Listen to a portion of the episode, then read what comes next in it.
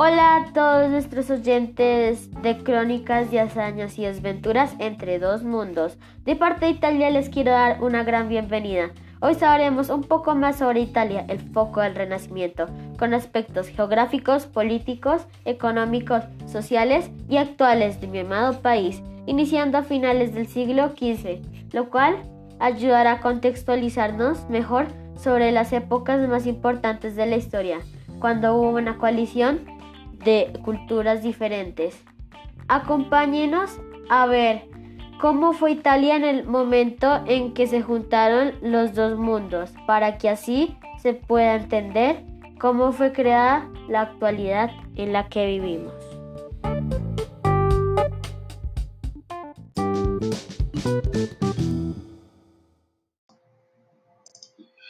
En este momento estaremos a un viaje al pasado, entendiendo datos sobre Italia para saber con claridad cómo fue el ambiente para así dar uno de los eventos más importantes de la actualidad, en cómo fue que se conocieron mundos tan distintos para crear la actualidad. Listo, ya estamos aquí a finales del siglo XV en el que iremos a ver directamente los aspectos geográficos de Italia en el siglo XV hasta la actualidad. Italia posee tres áreas geográficas, que son las áreas continental, peninsular e insular, lo que lo deja con una superficie total de 301.388 metros cuadrados. Tiene una forma alargada como si se tratase de una gran bota y está conformada por dos islas.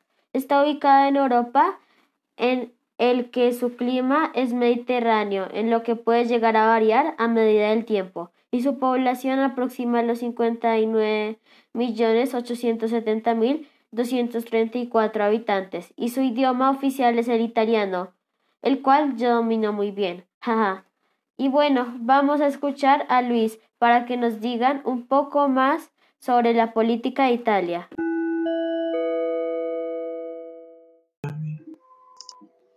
Hola, ¿cómo estás? Espero que estés bien, bastante bien. A pesar de este auge económico y cultural, continuó la fragmentación política, pues al lado del reino de Nápoles, los estados pontificios, Florencia, Genova, Milán y Venecia subsistieron infinidad de pequeños estados, lo que comportó una extraordinaria debilidad, incapacitó a Italia para oponerse victoriosamente a los proyectos hegemónicos sobre ella de otros estados europeos que disponían de organizaciones mucho más sólidas. Luego de lo que se les acabe de decir, les va a decir Cristian uno de los datos actuales que servirá para comprender Italia hoy en día.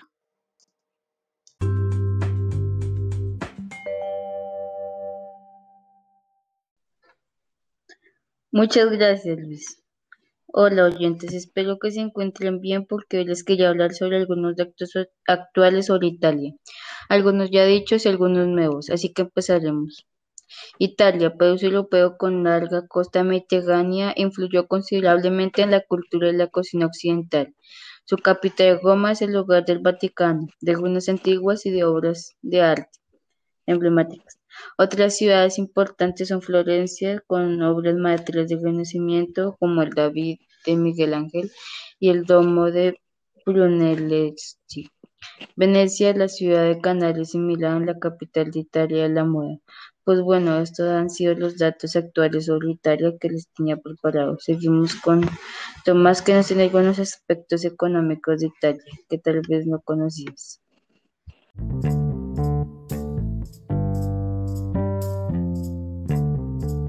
Muchas gracias, Cristian. Y bueno, como dijo mi compañero, hoy les hablaré un poco sobre la economía de Italia, basándonos a finales del siglo XV a los siglos XVI, en los que Europa en especial tuvo una etapa de prosperidad, ya que al aumentarse la población, ellos aumentaron en sí su producción agrícola y producción artesanal, en la que el descubrimiento de América influyó mucho al comercio de tierras y la exportación de productos de otros países, y se aumentó la producción bancaria en un gran porcentaje.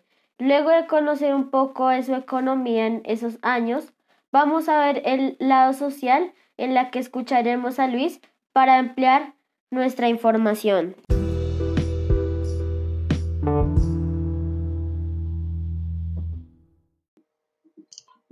Gracias, Tomás. Iremos directo al grano. El arte y la filosofía influyeron bastante en la época renacentista, ya que retomaron las ideas socioculturales de la antigüedad y el saber greco-latino. También se sustituyó el teocentrismo medieval por el antropocentrismo, el hombre como el centro del universo. Los avances científicos permitieron dar un gran paso al saber humano y lograr resolver problemas cotidianos. Bueno, eso ha sido todo por hoy. Hoy espero que les haya gustado y vamos a ver a Cristian para que nos diga el final de nuestro episodio.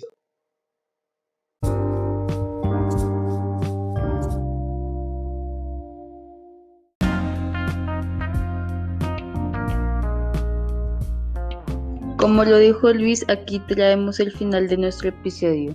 Esperemos que les haya gustado y que se hayan sentido entretenidos con lo que le hemos dicho. También me gustaría saber si ampliaste un poco más tu saber sobre este país, ya que para entender el presente hay que mirar el pasado y así llegar al mejor, así llegar mejor al futuro. Me despido de ustedes, espero en nuestro siguiente episodio nos vemos.